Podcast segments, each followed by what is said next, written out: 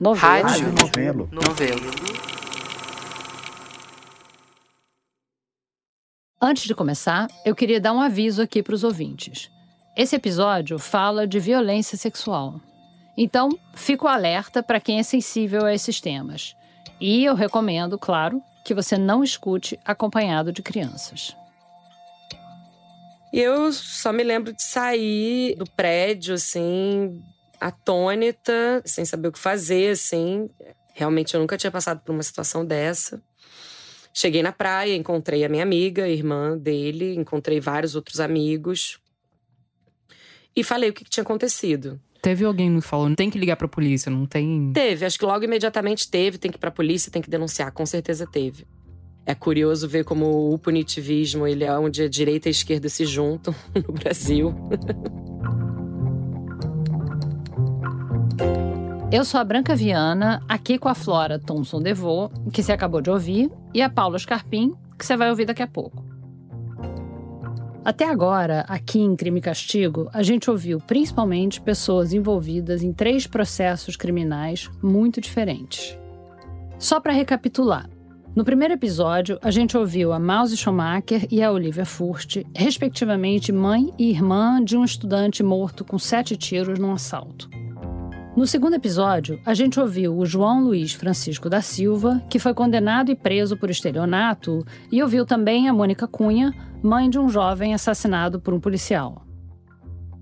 Como não poderia deixar de ser, além de trajetórias completamente diferentes antes e depois dos crimes que mudaram a vida delas, essas quatro pessoas que a gente ouviu também pensam de maneira muito diferente sobre a experiência que elas tiveram com o sistema penal. O que elas têm em comum é que todas estiveram envolvidas de alguma forma num processo criminal. E pegando emprestado de novo o termo da professora Fernanda Rosenblatt aqui, elas tiveram os conflitos sequestrados pelo Estado, pelos juízes, promotores, defensores e advogados. Conversando com a Olivia, com a Mouse, com o João Luiz, com a Mônica, a gente chegou a fazer um exercício de pensar, né? Como teria sido o processo se ele tivesse funcionado de outro jeito? Então, até agora, a gente estava no terreno da especulação sobre isso, Uhum. como poderia ter sido se tivesse funcionado de outro jeito. E hoje a gente vai ouvir uma história que é bem diferente, é a história de uma mulher que tentou, de fato, um outro caminho em vez de recorrer à justiça. Crime e Castigo, um podcast original da Rádio Novelo. Episódio 3. Ela queria uma alternativa.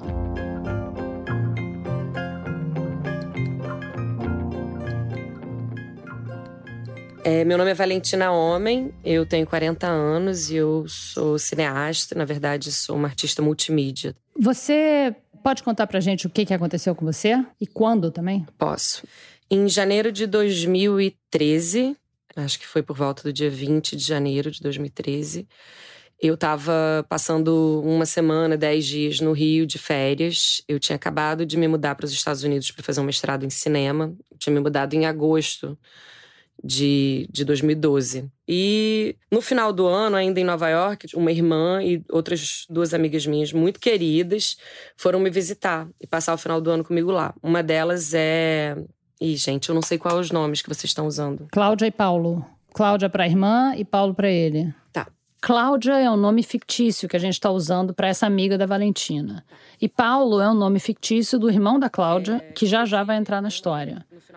A gente mudou esses e mais alguns detalhes para preservar a privacidade dos envolvidos. A Cláudia, é, que é uma amiga minha de muito longa data, assim. E é, logo depois dessa visita delas, eu vim para o Brasil. E eu vim realmente só para uma semana ou dez dias, acho que não chegou nem a dez dias. E a gente resolveu dar uma festa. A festa que a Valentina e as amigas planejaram no começo de 2013 no Rio acabou virando um evento grande com uns 80 convidados. O apartamento onde foi a festa era dos pais da Cláudia e do Paulo. A festa virou à noite. Num dado momento, acho que um pouco antes de amanhecer, eu estava exausta e resolvi deitar.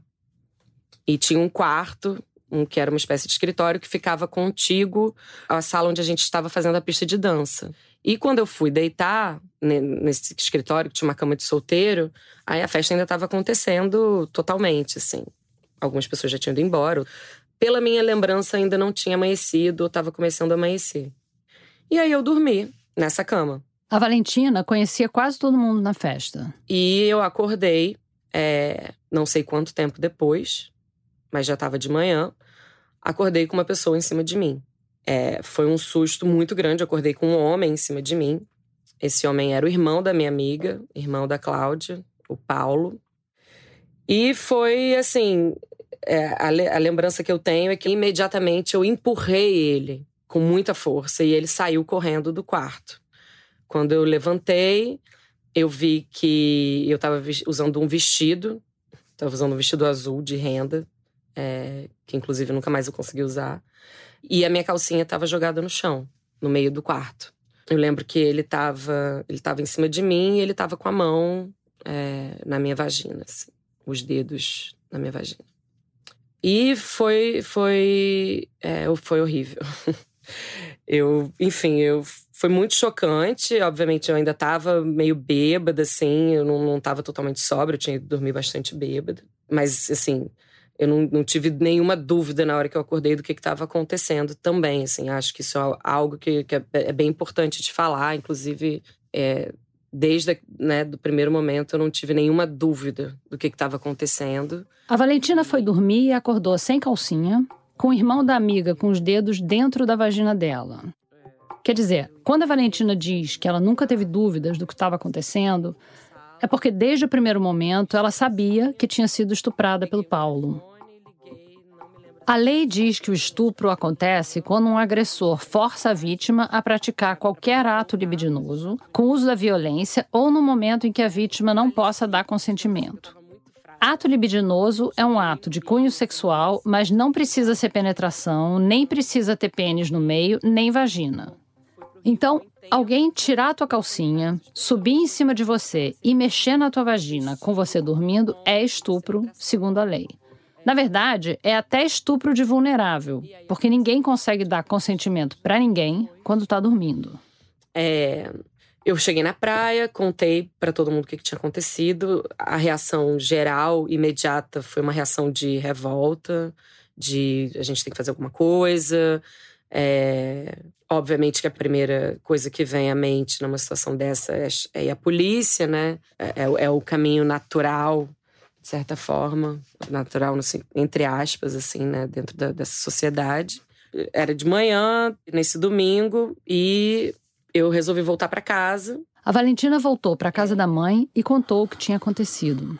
Bom, eu não me lembro de ter ficado possesso, é, querendo matar ou castrar o, o agressor. Esse é o Eduardo Homem, Embora pai da Valentina. Eu acho que é mais provável que eu tenha absorvido de alguma maneira calma. O ir à polícia nunca foi uma prioridade, até porque ninguém gosta da polícia, todo mundo sabe o que é a polícia no estado que a gente vive. O Eduardo é, fala da polícia por experiência própria.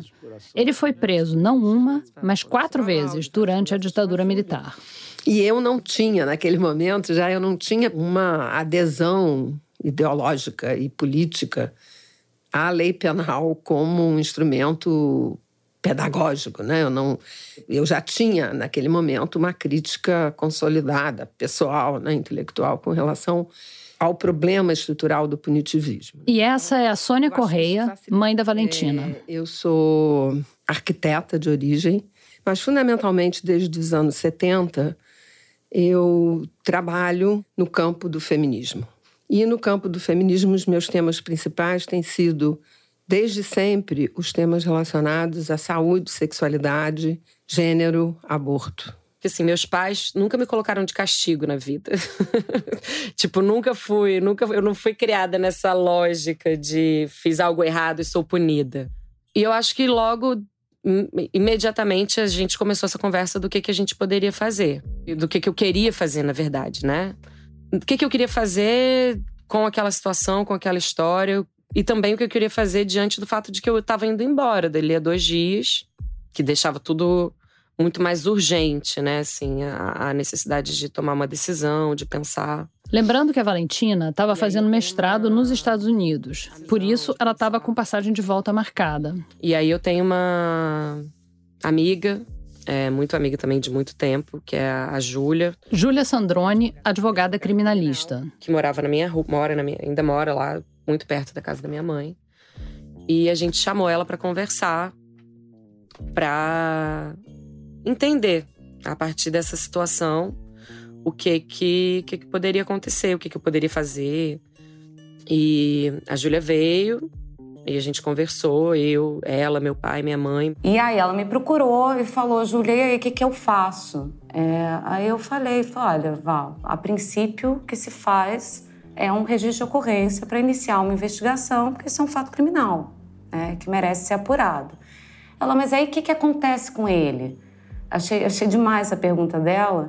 E aí eu falei, Val, olha, é um crime difícil de apuração, porque acontece em quatro paredes, então não é fácil chegar a provas, mas é possível, é, ao final, o Ministério Público entender que há elementos suficientes, oferecer uma denúncia, né?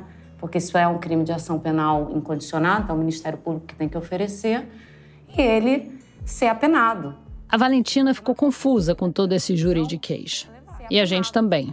Mas apenado que vai ser, vai para prisão? Falei, vai, vai ser encarcerado. Vamos dar a palavra certa. A pena prevista para estupro comum é de até 10 anos. Para estupro de vulnerável, até 15. Mas como Paulo era réu primário, provavelmente não ia ficar esse tempo todo. O que eu me lembro é que a gente fez primeiro, né, fez uma especulação sobre qual seria o, o, o processo, o procedimento e as consequências de eu ir à delegacia fazer uma denúncia e é, passar por um processo de julgamento e, eventualmente, é, na melhor das hipóteses, melhor aqui entre muitas aspas, né, melhor dentro do que, que é o sistema penal, na melhor das hipóteses, o Paulo seria preso. Essa melhor das hipóteses, entre muitas aspas, é, na verdade, uma exceção na justiça brasileira. A maior parte das vítimas de estupro não denuncia. E quando denuncia, a maior parte dos agressores é absolvida, seja por falta de provas, seja porque o juiz entende que o sexo foi consensual. E aí eu me deparei com essa realidade dele ser preso. O que, que aconteceria, né? O que, que a gente sabe que acontece com um dito estuprador, uma pessoa que é presa por estupro. A Valentina se refere aqui à ideia de que alguém preso por estupro vai ser estuprado na cadeia. Essa é uma ideia do senso comum.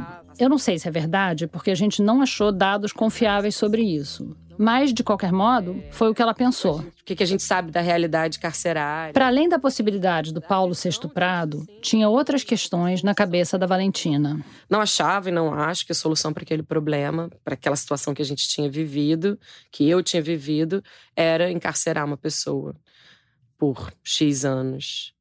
Que isso não ia mudar a origem do problema, assim. A gente volta a uma questão que já apareceu aqui algumas vezes. O que a Valentina ia ganhar com Paulo preso? Como isso ia ajudar a tratar o trauma dela? Em princípio, a ideia da detenção é tirar de circulação alguém potencialmente perigoso e reabilitar essa pessoa para a sociedade. A Valentina não se sentia pessoalmente ameaçada pelo Paulo, nem sabia se ele voltaria a abusar de uma mulher. O que ela sabia era que, para isso não voltar a acontecer, ele precisava mudar. Queria que ele passasse por um processo que permitisse a ele compreender a gravidade do que ele tinha feito para que ele não voltasse a fazer isso depois. Isso era o que me interessava. Né? O que, que pode ser aprendido a partir disso que a gente viveu aqui?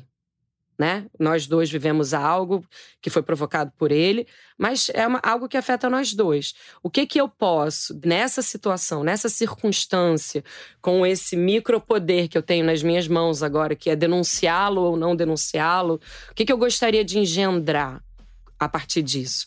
O Paulo precisava passar por um processo de reabilitação. Mas será que a prisão era o lugar certo para isso? A Valentina estava tentando considerar todos os pontos. E teve um que pesou bastante. Desde que a Júlia.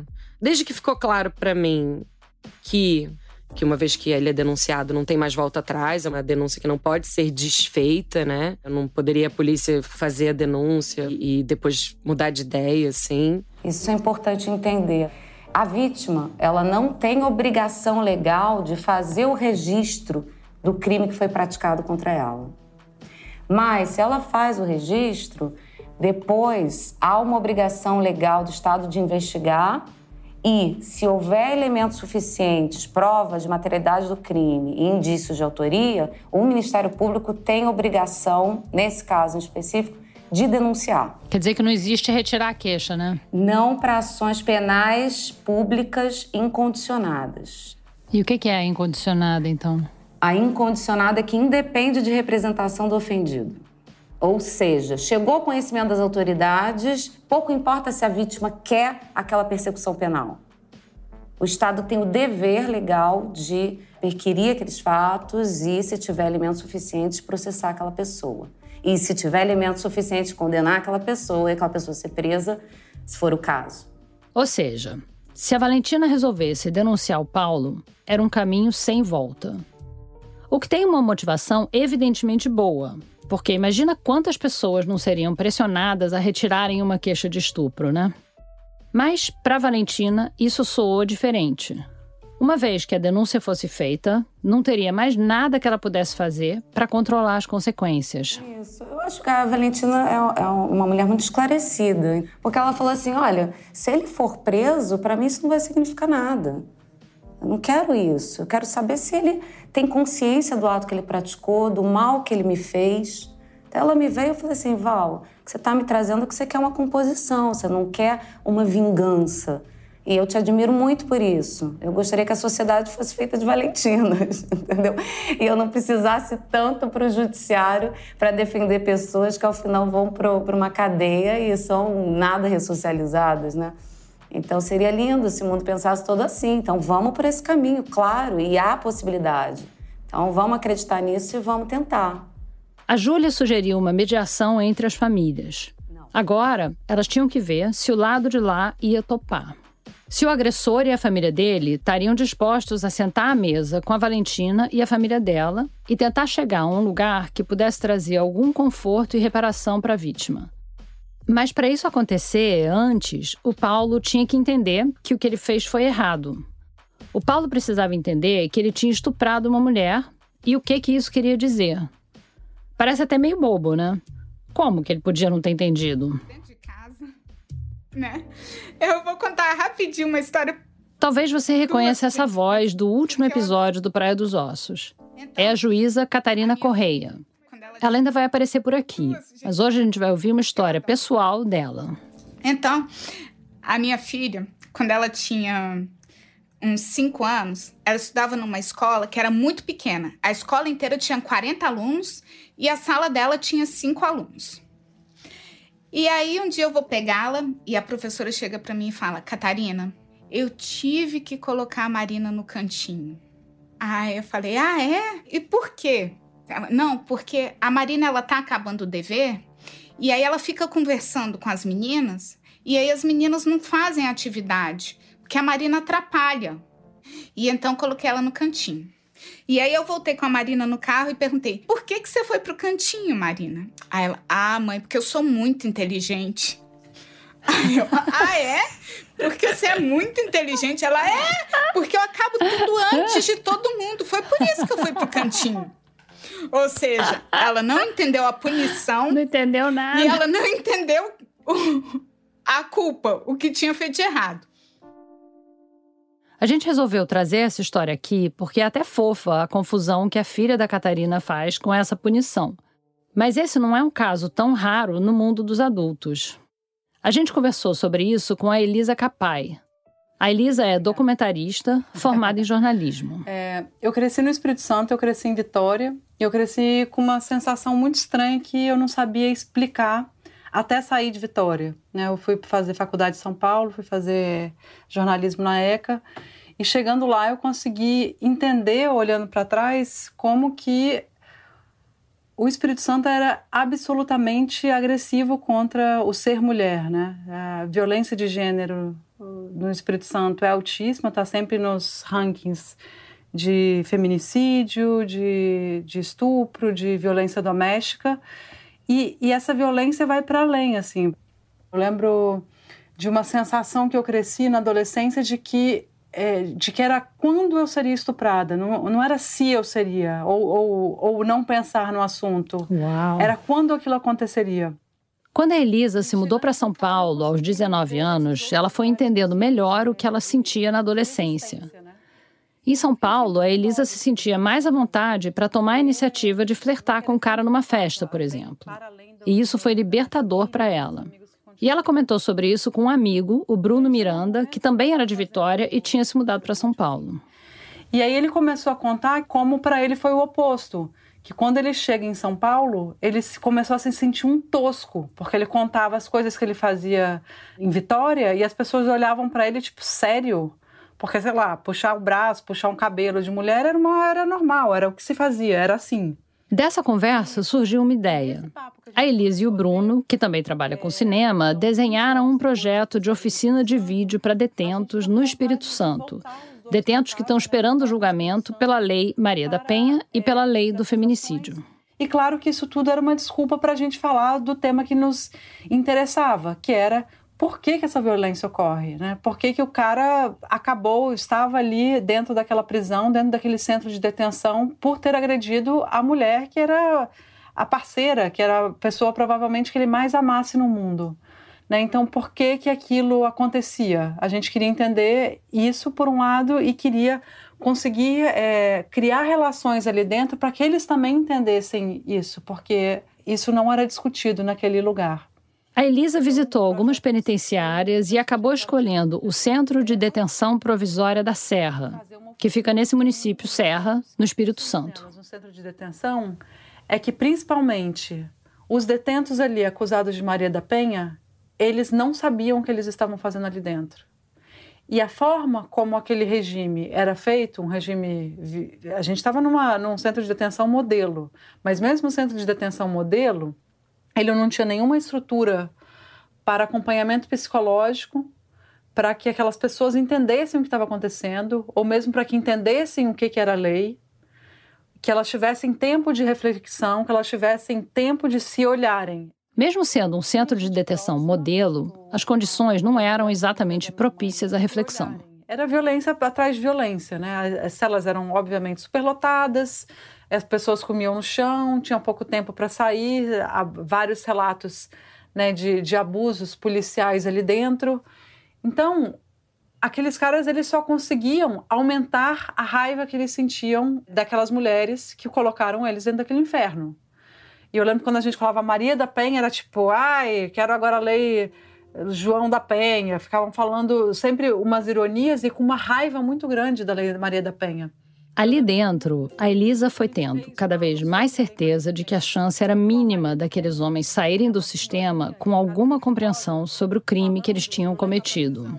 Mas você não, aquela forma de organização, eu não tenho a menor dúvida que ela não ajudava em nada que aqueles homens se tornassem pessoas menos violentas, que aqueles homens começassem a entender o que é igualdade de gênero, o que é, que é liberdade também para suas parceiras, o que é respeito dentro de uma casa, não só com a mulher, como também com os filhos. Nada que acontecia ali dentro daquele centro de detenção estava colaborando com uma sociedade mais pacífica, muito pelo contrário. E isso era muito aterrorizante para a gente, porque a gente sabia que a gente estava dando uma oficina com tempo curto de duração e que, obviamente, ela, ela poderia até ser um clique inicial de transformação, mas ela sozinha não conseguiria, obviamente, transformar aquela situação. E muitos deles falavam: nossa, como a gente queria ter acesso a psicólogos, como eu queria que alguém me ajude a entender o que, é que acontece na minha cabeça. Né? Lembrando que o projeto da Elise e do Bruno não era de psicologia nem de pesquisa. Eram oficinas de narrativa audiovisual, com técnica de roteiro, fotografia, captação de áudio e edição. O próprio centro de detenção escolheu quem iria participar. A gente não teve muito controle sobre, mas a gente, o que a gente tinha pedido era que fossem pessoas da Maria da Penha e do feminicídio. E claro que para eles era um momento, sei lá, era a colônia de férias deles, né? Um que eles podiam sair das celas, eles eram tratados como gente. No começo era muito forte porque eles não olhavam no olho, né? Tinha toda todos os códigos de prisão. Eles foram levados para dentro da oficina a princípio E aos poucos essas relações foram se transformando. Então era um momento muito, acho, relaxante para eles, né? Tinha gente que se engajava mais, que, que realmente é, teve muito interesse pelo audiovisual ou pela escrita, porque a gente também tinha um momento de cadernos e que eles podiam escrever ou a história deles ou exercícios específicos. E sei lá, teve um deles, o Johnny, que escreveu vários cadernos com a história dele que ele ia ficcionalizando, mas que ele ia contando também da trajetória dele, das, principalmente da trajetória com mulheres, né?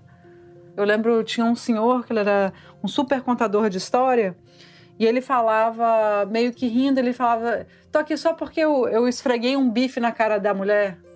Só esfreguei um bife na cara da mulher. E aí ele começa a contar a narrativa do que que tinha levado ele ali para dentro. E ele não entendia por que, que ele estava preso. É interessante eu contar histórias? Muito. O, o cara do bife, ele era uma figuraça, ele era o mais velho da turma, e ele falava umas piadas, tipo, muito ruins, que só ele ria, e ele ria muito, e a gente ficava tipo, que isso, até que no momento a gente começava a rir dele rindo, porque era tipo, era muito recorrente o, o mecanismo. E aí ele começou um tanto com ironia, né, falando que ele estava lá dentro só porque esfregou um bife na cara da mulher. Um dia ele foi para trabalhar, ele trabalhava em obra, e chegou lá porque estava chovendo, é, a diária foi cancelada, então ele volta para casa e, como era de praxe, foi tomar uma caninha, mas só depois das 10 da manhã. Porque antes não, ele só ele tinha essa regra, ele era muito rígido, que caninha só depois das 10. E aí que ele tá lá tomando a caninha dele na boa e a mulher tá enchendo o saco porque está acabando dinheiro, porque vai acabar a carne, porque vai acabar a carne, você tem que colocar mais dinheiro dentro de casa, e a mulher enche o saco, a mulher enche o saco, a mulher enche o saco, e até o momento que ele chega, ela serve para ele o almoço, que era arroz com feijão e um bife, e aquela mulher enchendo o saco dele, então ele só pega, não tem carne não, pega o bife e esfrega na cara dela. E nisso já tinha voado arroz e feijão pela sala inteira, e, e, e só por causa disso que ele estava preso.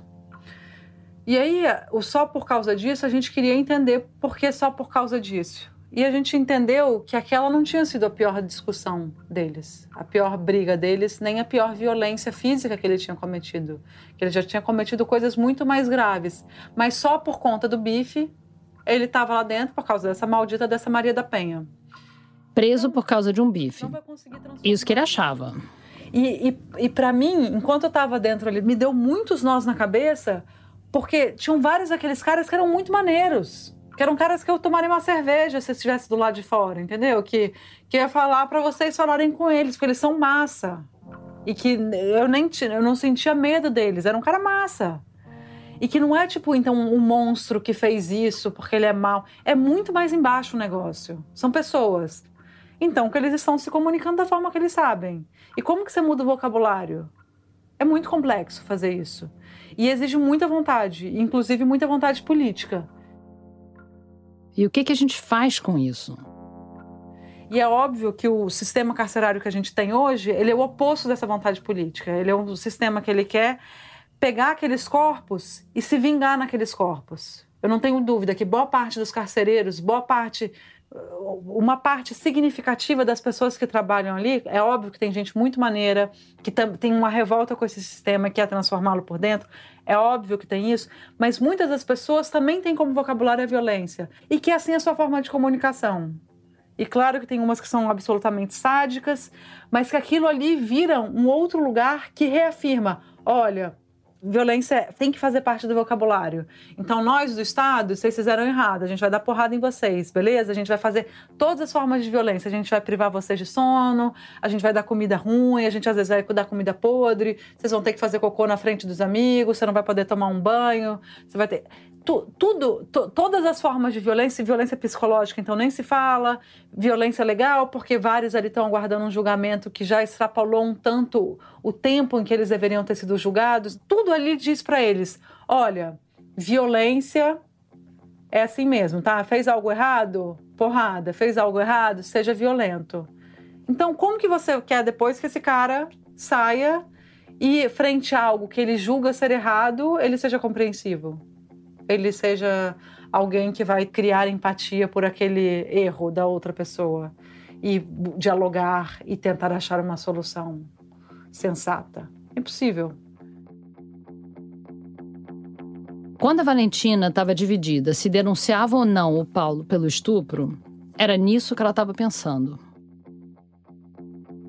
Depois de conversar com os pais e com a amiga advogada, a Júlia, a Valentina decidiu não denunciar o Paulo. Ela entendia que não ia encontrar a reparação que ela estava buscando dentro de um processo penal. Mas se ela não fosse fazer uma denúncia, então ela ia fazer o quê? O que que você faria se não tivesse o roteiro pronto da polícia, do tribunal, da prisão? E isso era uma coisa totalmente nova para Júlia também. Você já tinha participado de algum processo assim? Não. Não. E como foi então? O que que você fez primeiro? Você falou, bom, então tá, então vamos tentar um processo alternativo. Qual o primeiro passo? Olha, Branca, para ser sincera, como eu nunca tinha feito e é assim uma situação muito nova, é, a gente foi um pouco intuitivo até de qual seria a melhor forma de lidar com essa mediação, que tinha-se como norte era essa composição de buscar que aquele que ofendeu a Valentina tivesse a consciência, né? E ela tivesse a sensação de uma reparação. Então a ideia era restaurar. E uma coisa que é bem importante também, a ideia é que fosse voluntário. Não há uma imposição. Você não pode impor uma pessoa a compor com outra. Ambas as partes devem querer aquela solução. Então a gente começou alguns contatos, sempre tendo isso como norte. Queremos composição, consciência de um, reparação do dano, que não seria um pagamento para a vítima, mas que ela sentisse que estava reparada, e uma voluntariedade de ambas as partes. Isso foi o norte.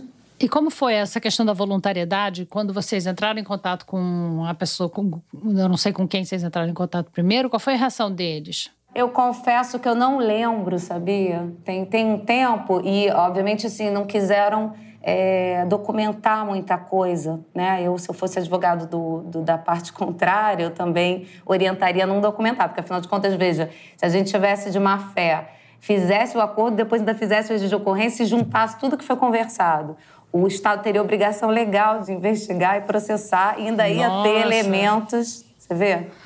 Questionável, Nossa, questionável o uso desses elementos, né? Porque você estaria violando o sigilo profissional de advogado, da relação cliente-advogado, tem mil questões de, de, ilegalidade dessa prova, mas, enfim, não é algo que dá um, uma segurança. Então, não teve, é, a gente não tem muito documento disso. Então, foi até tentei buscar aqui para rememorar, mas o, o, a parte notária fez muito bem de não documentar. Eu, eu teria feito mesmo. Então, não existe nenhum registro formal desses encontros, nenhuma ata, nada parecido. Os únicos relatos por escrito são da própria Valentina. Relatos de segunda mão, porque ela mesma não participou das reuniões. Naquela altura, ela já tinha voltado para os Estados Unidos para retomar o mestrado. Quem participava era a Sônia, mãe da Valentina, o Paulo e o pai dele, e a Júlia, claro. Né? A Júlia tomou isso à frente, a primeira reunião, pelo das coisas que eu reli, a Júlia relata assim que ele parecia uma criança, que ele não conseguia parar de chorar, assim, acho que a comisseração interna dele era tão grande que ele, enfim, que não, não tinha, talvez não tivesse o aparato subjetivo, psíquico para lidar com essa situação. Nunca imaginou que também ia ser colocado nessa situação, né? Também tem uma impunidade aí que os homens, em geral, brancos e ricos, vivem de impunidade, que nunca acham, né, que, que o tapete vai ser tirado debaixo do pé deles. E acho que acabou sendo um pouco isso. Eu perguntei para a Júlia o que, que ela lembrava desse primeiro encontro. É, não pareceu que ele estava muito arrependido. Acho que ele estava mais assustado, acima de tudo. Eu acho que ele não tivesse arrependido, ele não teria aceitado isso. Porque, como eu disse, é, é difícil provar, sabe? se quisesse peitar, não fiz nada disso e tal. Assim, então, deixa investigar, não sei, poderia ter ido para outro caminho. E nesse caminho ele não foi de jeito nenhum. Mas não estava ali, cabeça baixa e super arrependido. Mas eu acho que é um processo, né? É difícil assumir um erro também. E aí, como teve essa mediação familiar na frente do seu pai, né? Eu acho muito difícil. A Sônia, mãe da Valentina, teve uma impressão parecida. Ele estava muito desconfortável, né? Estávamos todos muito desconfortáveis, né? Não é uma situação fácil, mas tampouco a situação de uma audiência judicial é uma situação fácil, tá certo? É o desconforto no sistema judicial formal, esse desconforto é apagado, né, eliminado, né, pela formalidade, mas ele está lá sempre presente também, né? Então é um desconforto porque é uma situação fora dos padrões habituais, né? E é desconfortável porque vamos dizer, exigia da nossa parte, eu estou dizendo de mim, da Júlia, Claro, a Júlia, sendo advogada, ela é treinada para isso, tem expertise para isso, né? Quer dizer, exige uma conduta pessoal de muita contenção, né? Contenção no sentido de razoabilidade, né? Não é um momento em que você possa extravasar emoções, né? Ou de raiva ou desapontamento ou qualquer coisa assim, né? não pode, né? Tem que ser uma coisa sem perder o vínculo com a dimensão afetiva, você tem que saber conduzir a conversa, né? E pensando na dimensão afetiva, o que, que você estava sentindo, que você sentiu que você tinha que conter na hora? A tendência, né, de todo mundo é é normal, né, dizer como é que você pode ter sido tão brutal, né? Enfim, uma relação não, não eram amigos íntimos, mas uma relação de amizade, um terceiro de amizade. Como, o que, que acontece, né? Que esse, esse sentimento de repulsa, né? Mas é uma situação delicada porque você vê o desconforto do outro. Claro que há sempre uma tentativa na negociação de dizer não foi bem assim, é, não era minha intenção. Tem sempre um, um, não, uma dinâmica ali psicológica, né, complexa, que você tem que ter muita calma. Ele falou isso? O que, que ele falou para vocês? Ah, ele, ele tentou dizer não foi bem assim, não era a minha intenção, entendeu? Foi uma coisa. É, ele, inclusive, pediu desculpas, tá certo? Foi uma coisa de eu, eu lamento. Ele disse eu lamento, mas era uma coisa que você percebia que não era, não, não estava fluindo, vamos dizer, naturalmente. Uma coisa custosa, né? Uma coisa para ele penosa, né? De reconhecer que tinha sido um fato grave, né? que não tinha sido uma coisa banal e que, portanto, parecia que ele estava ali naquele momento processando e aprendendo, tá certo? Como estava o pai dele nesse encontro? Menos desconfortável, eu acho. Acho que o pai tinha processado melhor e... Mas parecia que ele entendia? Parecia, e eu acho que foi isso mesmo, que ele, o pai foi uma, uma peça importante da decisão positiva, né? Dele de aceitar a negociação. Como a gente ouviu a Júlia explicar, a Valentina e o Paulo não tiveram nenhum contato durante a mediação, nem ao vivo, nem por e-mail, nem por telefone. Mas antes disso. Ele chegou a me mandar uma mensagem no Facebook na época, pedindo desculpas, dizendo que não tinha feito nada demais. E ele sumiu, né? Logo, dois dias depois ele desapareceu, a família dele não sabia onde ele estava. É, só, uma, só uma dúvida: essa mensagem de Facebook foi o primeiro contato que vocês tiveram depois do, do evento? Primeiro e único. Primeiro e único? Primeiro e único. E aí você falou que ele, ele pediu desculpas e disse que não foi nada demais? Como é que é isso? Ele disse o que ele disse na mensagem do Facebook, não vou saber dizer com as palavras exatas, mas ele falava assim: tô com muita vergonha de ter feito o que eu fiz, mas eu não fiz nada demais. Eu, você estava você tava deitada, eu comecei a te dar uns, beij, uns beijinhos e você sorriu e eu achei que você estivesse gostando. Foi meio isso, assim. E, e você respondeu? Não, não respondi de jeito nenhum. Logo depois de mandar essa mensagem no Facebook da Valentina, o Paulo sumiu por uns dias. A família dele se assustou, o pai até passou mal. A Valentina diz que não acha que ele fugiu, não, que ele só estava com medo de encarar a família e a mulher dele. Porque naquela altura, o Paulo era casado. A mulher dele, aliás, estava nessa mesma festa em que aconteceu o estupro. Mais tarde, eles acabaram se separando. Bom, mas depois de alguns dias sumido, o Paulo reapareceu. E quando a Júlia procurou ele e a família dele para propor a mediação, eles aceitaram. O processo que a Valentina e a Júlia desenharam juntas tinha três partes. Eram três coisas. Uma era ele fazer um pedido de desculpas formal. Outro era ele frequentar essas reuniões durante X semanas, meses.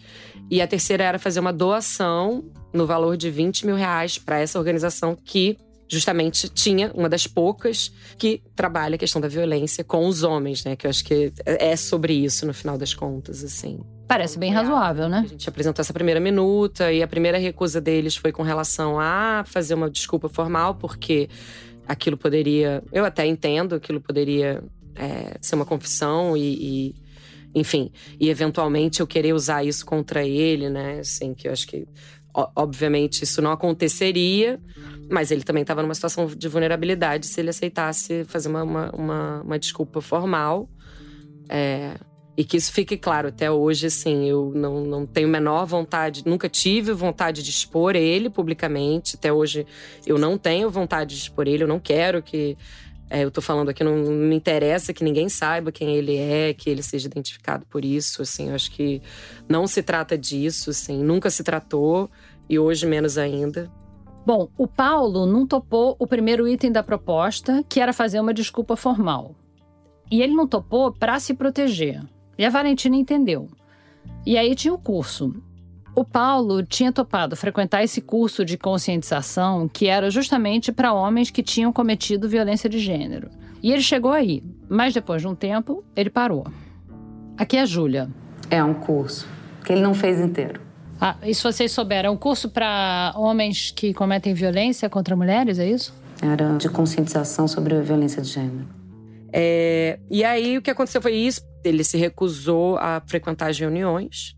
E aí, diante da recusa de frequentar as reuniões, o que a gente fez foi subir, que, assim, né, para mim foi a pior das opções, mas foi subir o valor da, da indenização, que seria essa doação para a organização que fazia os grupos. E a Valentina também sempre deixou muito claro que não queria nada para si, até para não ser mal interpretada, de que queria levar alguma vantagem em razão dela ter sofrido essa, essa violência sexual, se aproveitar dessa situação, porque essa interpretação sempre é possível, ainda mais vindo de uma pessoa que praticou um ato desse.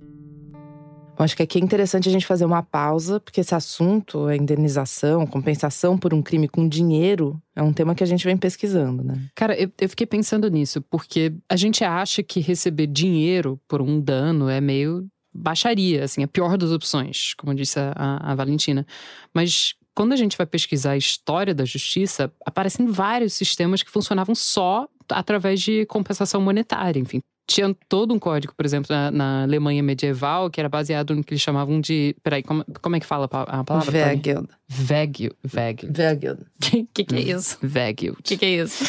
Olha, independente de como se fala, é meio que um avanço em termos sobre a lei de Italião, porque Fala, Paulinha. Vegild. Vegild é o preço, é o preço do homem, é, literalmente. É o ouro que o homem vale. É, assim, que Vé é o homem e Guild é o, é o ouro. Hum. E, enfim, isso influenciou um monte de sistemas de lei.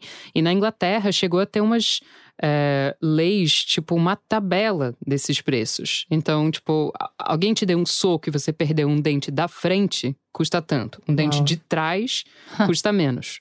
Um olho é metade do preço de uma vida. É, mas, enfim, não é um sistema lá muito atraente por vários motivos, mas, enfim, é, o, o, principal talvez porque ele literalmente põe preços diferentes em vidas diferentes. então, tipo assim, um nobre vale bem mais do que um pobre e uma, um homem vale mais do que uma mulher, enfim, tipo, é meio que explicitando o que a gente é, vê hoje em dia, né? Mas é interessante pensar como isso podia apaziguar uma situação sem recorrer à violência. Ou prisão, no caso. Né? Por causa de, de, de retaliação, quer dizer. É. Se, sei lá, você quebra o meu dente da frente, eu vou quebrar o seu. Sim, vou quebrar o seu, vou quebrar sua casa, vou, Sei. enfim, vou quebrar. Vou tacar fogo na tua família. Né? É. E aí não, tá, vamos. Em vez assim, disso, tem um preço pelo seu dente da frente. E isso tá, tá em tabela. Então, tipo, a gente não precisa nem negociar. Você vai lá, ah, quanto que custa esse dente? Pronto, é. pagou, resolveu. E a verdade é que nos Estados Unidos e no Reino Unido, eles, eu, eu li isso outro dia, eles até hoje pagam compensação por civis que morrem em guerras tipo Iraque, Afeganistão e não é não é muito dinheiro e principalmente não é uma admissão legal de culpa. E nem é fácil de conseguir, mas o governo americano faz isso desde a Guerra da Coreia. Eles chamam isso de pagamento de condolência. Bom, no caso da Valentina, esse nunca foi o objetivo dela, né? É, só que como o Paulo não se comprometeu com as duas primeiras medidas, a compensação financeira acabou sendo a única opção que ela tinha. Você acha que o, que o processo da Valentina foi bem sucedido?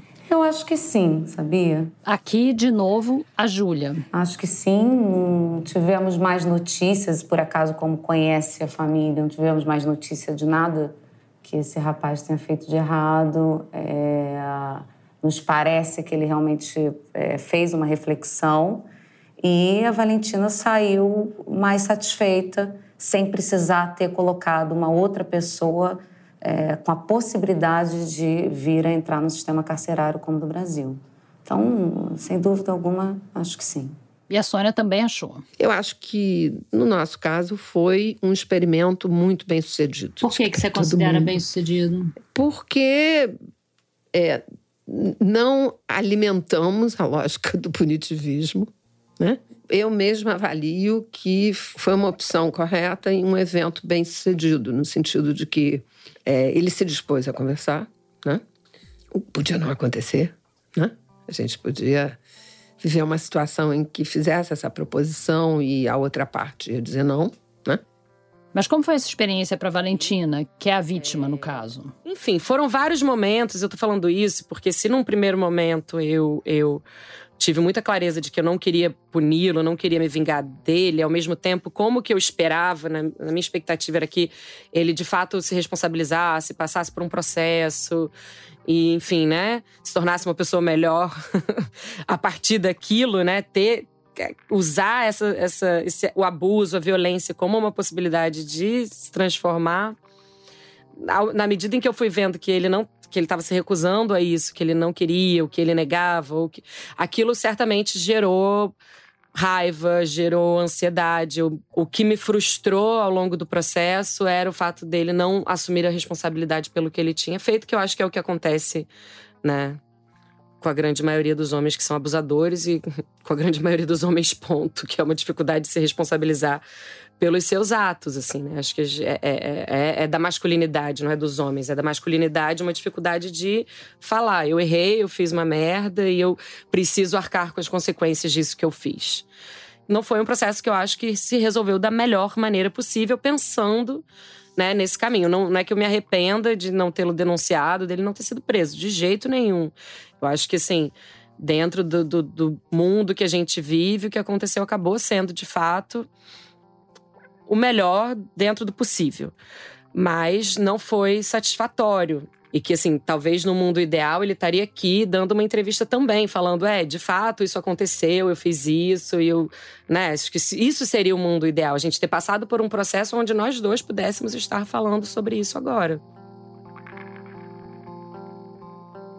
A Valentina nunca contou pra gente quem era o Paulo e pediu pra gente não tentar descobrir. O que ela tentou fazer foi construir um mundo ideal de justiça dentro de um mundo nada ideal, em que os homens se sentem no direito de abusar das mulheres, acordadas ou dormindo. E ela saiu frustrada com essa tentativa. Mas esse processo alternativo que a Valentina decidiu seguir trouxe várias questões novas para a nossa investigação. Ouvindo a Valentina falar da experiência dela, alguns pontos chamaram a nossa atenção. E se o Paulo tivesse cumprido tudo que a Valentina propôs? A avaliação dela sobre o processo com certeza teria sido diferente? E se existisse um jeito de garantir que depois das conversas de mediação os envolvidos iam mesmo cumprir os acordos? Como a própria Júlia disse, ela não tinha experiência nesse tipo de mediação. Ela teve que ir tateando maneiras de lidar com o problema. Seria possível ter regras mais claras para esse processo? E se existisse um profissional treinado para essa função? E se existisse um processo de justiça alternativa com tudo isso? Será que ia funcionar? Bom, vou te contar uma coisa. Isso já existe. E é diferente do que aconteceu no caso da Valentina. No próximo episódio de Crime e Castigo, a gente vai descobrir o que é e se funciona. Você tava com medo? Sim, sim, a gente tava com medo de como a gente ia ser recebido, né? Aí eu me lembro que o, o Nilson ia bem devagarzinho e dizia numa voz fina: Seu Júlio, seu Júlio, seu Júlio. E eu ia atrás, eu falei: Olha, vai na frente qualquer coisa, eu corro aqui. Aí ele apareceu, o senhor arrumando um remo, um chapéu de palha, uma camisa. Crime e Castigo é uma série original da Rádio Novelo, realizada com recursos do Instituto Beth e Jacó Laffer e da Oak Foundation. Para ver conteúdo adicional, o nosso site é radionovelo.com.br barra crime e castigo. A idealização, a pesquisa e a apresentação são minhas, da Flora Thomson DeVoe e da Paula Scarpim. O roteiro é da Ludmila Naves e do Lucas Calmon. O André Emídio colaborou com a pesquisa. A Juliana Jäger é a gerente de estratégia e a Marcele Darrier é a nossa gerente de produção. Guilherme Alpendre é o nosso diretor executivo. A produção é da Mari Faria. A checagem, da Marcela Ramos. A edição é do Luca Mendes. A sonorização é da Júlia Matos e da Paulo Scarpim e a mixagem é da Pipoca Sound. A música original é do Pedro Leal Davi. A Fecris Vasconcelos cuidou da coordenação de estratégia e as redes sociais e relacionamentos são da Bia Ribeiro e do Eduardo Wolff. A identidade visual é da Elisa Pessoa e o design gráfico é do Matheus Cotinho. O web design e desenvolvimento do nosso site são da Paula Carvalho e da Amanda Gedra. A gente gravou no Estúdio Rastro, no Rio, no Estúdio Carranca, em Recife, e no Estúdio Madruga, em Brasília.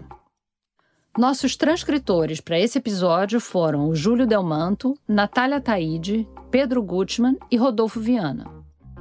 Todos os episódios de Crime e Castigo já estão no ar.